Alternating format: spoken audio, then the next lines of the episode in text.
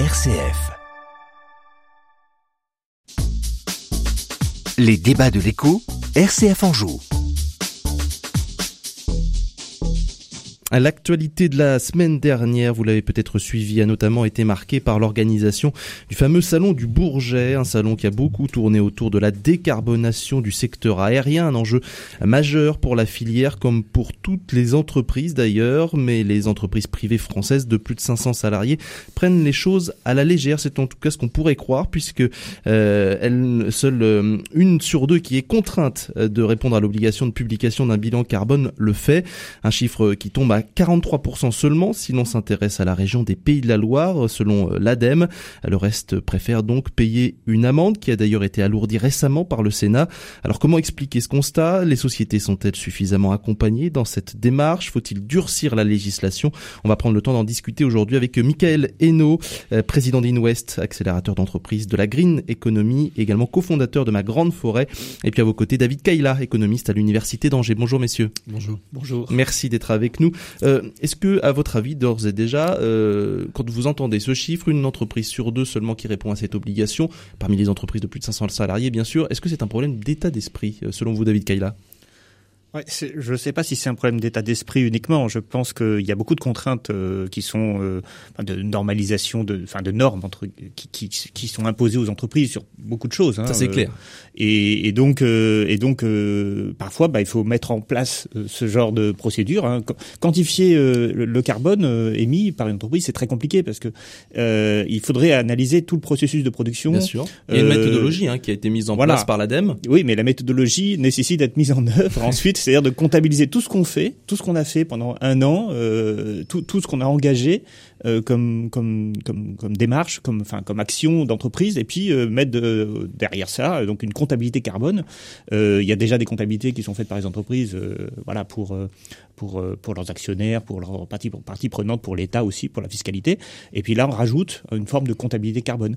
Donc c'est compliqué. Alors l'état d'esprit, je pense que il, joue, mais je pense aussi qu'il y a tout un ensemble de, de, de, de réalités de l'entreprise euh, qui fait qu'on a des comptables. Maintenant, il faudrait qu'on ait des comptables carbone.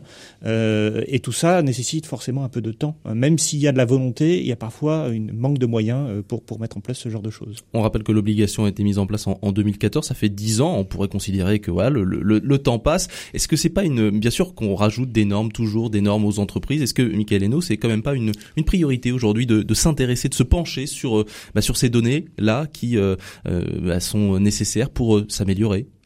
Oui, je pense. C'est en tout cas euh, cette, cette priorité est bien prise en compte parce qu'il y a pratiquement 50% des entreprises qui, euh, qui derrière ont déjà fait euh, l'effort. Donc vous voyez le verre à moitié plein. oui, c'est préférable. En même temps, comme on le sait tous, ce sont des, des process qui sont un petit peu longs à mettre en place, ce qui fait que les, les chiffres d'il y a trois ans, j'imagine, ne devaient pas dépasser les, les 20-25%. Et donc en fait, la, la zone d'amélioration elle est forte. Les, les, outils mis en place euh, à l'intérieur des entreprises, mais également par rapport à, aux rectifications qu'on être fait de, des premiers tests que nous avons euh, travaillés il y, a, quelques années euh, nous permettent aujourd'hui de pouvoir aller déjà beaucoup plus vite, d'avoir une meilleure compréhension de ce qu'on est en train de faire.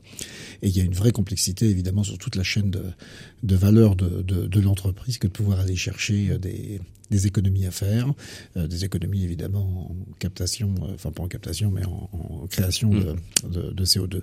Euh, donc c'est non, c'est une bonne nouvelle. Je crois qu'il faut il faut le voir dans ce sens-là et que les chiffres de l'année prochaine seront sûrement sûrement meilleurs. Donc la pédagogie fonctionne euh, selon vous? Alors pourtant, on voyait que les, les, les parlementaires ont, ont, récemment alourdi l'amende la, la, hein, pour tous ceux qui ne respecteraient pas cette obligation de publication du, du bilan carbone. On est passé de 10 000 à, à 50 000 euros, 100 000 euros pour une récidive. Euh, vous, vous, prenez la, pédagogie. Ah oui, oui, toujours. Euh, les, amendes ne servent que pour ceux qui ne souhaiteraient pas le faire, alors que derrière, une règle ou, une loi a été mise en place, et à partir de là, euh, tout le monde va finir par l'appliquer. Il y a des métiers sur lesquels il y a des complexités importantes dans la réalisation et, et, la, mise en place de, de ces bilans carbone, et puis il y a toujours, comme d'habitude, un certain nombre de de, de, de, dirigeants qui n'y voient pas l'intérêt sur lequel il faut il faut sanctionner. Mais ça, ça, ça, ça tombe bien. L'amende augmente, mais c'est pas. Ouais. Est-ce que ça valait la peine d'augmenter Non, non, mais c'est évident parce que la pédagogie ne, ne, peut pas fonctionner uniquement. On peut pas juste demander aux entreprises de le faire. Il faut effectivement sanctionner ceux qui le font pas, euh, parce que le calcul, le calcul d'entreprise peut être assez simple. Hein. Si ça me coûte plus cher euh, de faire le bilan carbone que de payer l'amende, je préfère payer l'amende. Hein. On, parlait de 5 000 euros de, en moyenne, mais que ça, ça pouvait monter jusqu'à 30 000 euros un bilan carbone, hein, si c'est fait vraiment dans les, les règles de bah, la. Ça dépend de la taille de l'entreprise et de son activité, de toute façon. Enfin, plus on a d'activité, plus euh, ça va être compliqué et, et long à, à faire. Euh, et puis ça dépend aussi des natures d'activités, parce qu'il y a des, des, activités qui sont assez faciles. Enfin, je veux dire, une entreprise de service, elle peut mm. assez facilement comptabiliser son, son carbone, mais dès qu'on est dans l'industrie, euh, la comptabilisation peut être beaucoup plus compliquée. Donc forcément, il y a un calcul derrière qui est fait par l'entreprise. Moi, je pense aussi qu'il y a un autre problème. Hein, sur cette quantification carbone, c'est finalement, euh, ben, faut voir aussi à moyen et long terme. Euh, il y a un objectif de neutralité carbone d'ici 2050 prise à l'échelle européenne et décliné en France et puis décliné auprès des entreprises. et donc, ça veut dire que dès qu'on va commencer à faire ce bilan carbone, eh bien, on va être contraint euh, de baisser euh, le bilan carbone. C'est pas juste une information, c'est aussi quelque part. Il y a un engagement derrière, normalement. Si j'annonce, je dis n'importe quoi, 20 tonnes de CO2, de, équivalent CO2 d'émissions, eh bien euh, net, hein, c'est-à-dire en parce que la, question c'est la neutralité carbone, c'est-à-dire on, on, va enlever, soustraire des puits de carbone. Eh bien, je, je sais que l'État va me demander d'arriver jusqu'à zéro euh, en 2050 et donc, euh, si je rentre dans le processus de quantifier mes émissions, eh bien, je vais aussi forcément rentrer dans un processus de changement et de transformation. Alors, c'est évidemment euh, ce qu'il faut faire, c'est-à-dire c'est évidemment très bon, mais je c'est une pression supplémentaire. Bah du point de vue de l'entreprise, euh, ça veut dire en quelque sorte qu'elle est obligée d'assumer les émissions qu'elle fait, qu'elle fait, et d'aller vers une neutralité euh, d'ici ben, 2050, c'est quand même dans pas très très longtemps, hein, c'est dans 25-26 ans, euh, et, et, ça veut dire changer tout un ensemble de processus.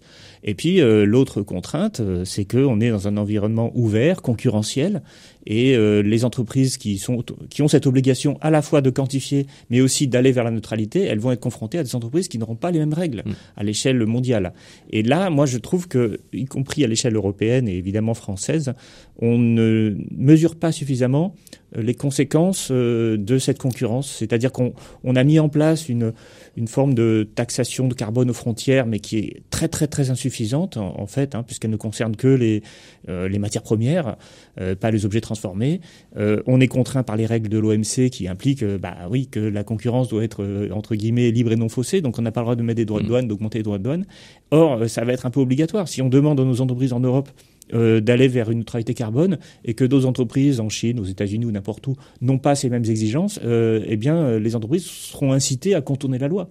Et puis, je termine une dernière chose, euh, penser qu'il y a des règles comme ça aussi sur les municipalités, sur euh, la question du logement social, par exemple, on en parlait tout à l'heure. Tout à fait. Euh, et il y a beaucoup de municipalités qui préfèrent payer l'amende. Et qui ne jouent pas le jeu et, aussi. Et voilà. Et donc, le, donc là aussi, cette question d'amende euh, mérite aussi d'être réfléchie, parce que si le gouvernement et les collectivités ne jouent pas le jeu, pourquoi les entreprises joueraient le jeu? Est-ce qu'il est qu'il faut généraliser finalement à tout le monde? Est-ce que, voilà, on parlait des, des, de, de, de, la concurrence mondiale. Est-ce que, est-ce que obliger encore une fois les entreprises françaises et européennes, Michael à, s'astreindre à ce, genre de, de, pratiques, bah c'est euh, c'est un, défaut de, concurrence par rapport à ce qui peut se passer sur le marché mondial. Même si c'est très bien, on a tous envie hein, de, de, faire bien mieux. évidemment, mais bon, on a une règle du jeu, elle, est inscrite, on la comprend, donc euh, on sait que nous en Europe et nous particulièrement en France et, et même dans l'Ouest, il peut y avoir des différences de comportement et, et d'acceptation en fait à pouvoir euh, et, et, à vouloir faire des faire de très très gros efforts, étant donné qu'aller chercher une neutralité en 2050, c'est un gros effort. dès aujourd'hui qu'il faut effectivement euh, en plus, on a, on a plein d'étapes avant 2050 à, aboutir. Donc, euh, moi, je, je, crois que euh, oui, c'est un problème par rapport euh, à, à, la concurrence mondiale. néanmoins, c'est notre règle. Mmh. Donc, à nous derrière de bien protéger nos frontières demain sur le fait de ne pas importer tout et n'importe quoi, ou en tout cas d'avoir de, que, que, cette empreinte derrière elle puisse être chiffrée et, et mesurée et pourquoi pas indiquée. Moi, je ne crois pas euh, que derrière il faut continuer de, de punir euh, systématiquement les entreprises. Et, et, on ne peut pas comparer euh, nos, nos, administrations qui ne font pas le job alors qu'elles ont une obligation de, de, de le faire euh, au même titre que les entreprises. Euh, et ça par contre ça m'ennuie énormément. C'est-à-dire que la règle du jeu est dessinée aujourd'hui par par nos, nos, différentes collectivités gouvernements et, et, etc et que ça ne puisse pas être mis en place voire très mal mesuré voire pas mesuré en acceptant de payer des amendes euh, je trouve que là, c'est beaucoup quand même. Donc, euh, euh, que, que, nos administrations commencent déjà à faire elles-mêmes leurs leur devoirs, au même titre que les entreprises, et je suis presque moins inquiet sur le fait des évolutions vis-à-vis des entreprises. Aujourd'hui, on parle des entreprises de plus de 500 salariés. Mmh. ça concerne toutes les entreprises. Donc, à partir du moment où c'est natif chez vous de pouvoir fonctionner de cette manière-là, c'est pas le nombre de salariés qui fait la règle, c'est notre planète à préserver. Et moi, je on passe notre temps nous avec des personnes qui ont une, une volonté euh, de pouvoir le faire euh, sans se préoccuper euh, de toutes les, les, amendes ou les contraintes qui pourraient arriver, juste parce que derrière on fait partie de ce, de ce, même monde et qu'on a envie en France de pouvoir faire bien. Juste parce que vous accompagnez effectivement des, des acteurs de la, de la, green economy, si on peut l'appeler comme ça, eux, même s'ils n'ont pas 500 salariés, ils ont envie de, de, connaître un peu quelles sont leurs, leurs émissions de CO2 et est-ce qu'ils peuvent le faire. On parle souvent de, de chez ceux qui n'arrivent pas à le faire, de, de manque de moyens euh, humains, financiers, d'une complexité de la méthode. Est-ce que est-ce que c'est facile? Est-ce que oui, c'est assez facile parce que euh, aujourd'hui il y a des, sociétés de services capables de pouvoir euh, auditer euh, et pouvoir faire une analyse euh, qui est assez plus facilement compréhensible qu'elle était il y a quelques années et qui vous permettre de, de, créer un objectif et de cet objectif derrière de le comprendre et, et, par la même occasion d'avoir des conseils pour savoir comment est-ce qu'on peut arriver à cela. Ce qui fait que dès le début de l'entreprise, pour les entreprises qui se créent aujourd'hui, euh, c'est assez natif comme comportement euh, et pour celles qui progressent derrière, elles sont obligées de le prendre en, en compte par rapport à différents éléments. Et pour celles qui progressent, qui grossissent, qui grandissent sur notre territoire, et eh bien derrière, il y a également un certain nombre de euh, d'obligations et de calculs qui doivent se faire sur du moyen long terme. Euh, c'est euh, sur la zone artification des sols. Évidemment, quand aujourd'hui vous construisez un, un établissement, une entreprise, eh bien vous savez qu'elle elle peut euh, évidemment euh, euh, grossir et donc vous aurez peut-être plus la place et qu'en même temps derrière le terrain que vous avez, qui vous êtes alloué, que vous avez acheté, sur lequel vous, vous, créez de l'emploi, eh bien derrière puisse être difficilement modifiable par rapport à ça. La règle elle est là, donc on va on, on va euh, s'y euh, accorder et avec plaisir parce que du coup nous sommes assez malins et inventifs euh, en France entre autres, en Europe en particulier, pour pouvoir trouver des solutions de verticalité, de mode de fonctionnement qui, qui peut être autre. Donc euh... David Kaya, vous voulez réagir? Oui, c'est-à-dire que je suis d'accord, la règle il faut l'appliquer. Je veux dire, elle est bonne, elle est nécessaire. si on ne quantifie pas le carbone, les émissions de carbone, on pourra jamais arriver à la neutralité carbone. Et je souscris aussi à ce qui a été dit le, le, les administrations publiques devraient donner l'exemple. Les collectivités territoriales, euh, enfin moi je suis dans une université, il y a plus de 500 salariés hein, dans cette université. Euh, par contre, l'accompagnement, je pense qu'il n'est pas il n'est pas suffisant. Euh, bien sûr, la question des, euh, du libre échange mm. doit être posée et à mon avis mieux posée. Et ça, c'est une question européenne parce que la concurrence, est la, enfin on peut pas perdre en compétitivité au nom de l'écologie. Enfin, donc il faut des mesures compensatoires.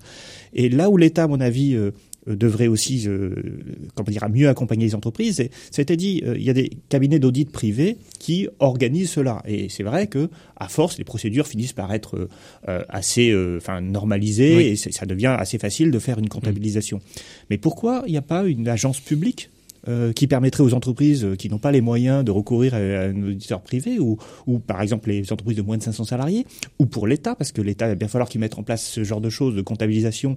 Donc pourquoi il ne crée pas donc on a un service public pour bah, mesurer cet bah impact oui, carbone. Ça devrait, ça devrait être, il devrait y avoir, sans, sans interdire aux entreprises de, recourir à des entreprises privées, mais on devrait avoir une solution publique, peut-être même gratuite pour euh, les PME, euh, qui permettrait euh, d'arriver à cela. Si, si on attend mmh. que le secteur privé euh, pallie tous les toutes les insuffisances de l'État, on n'est pas en phase avec les objectifs, c'est ça que vous voulez dire bah, C'est-à-dire qu'on peut pas demander aux entreprises, au secteur privé, à la fois d'organiser elles-mêmes tout seul, toute seule cette, cette, cette comptabilisation.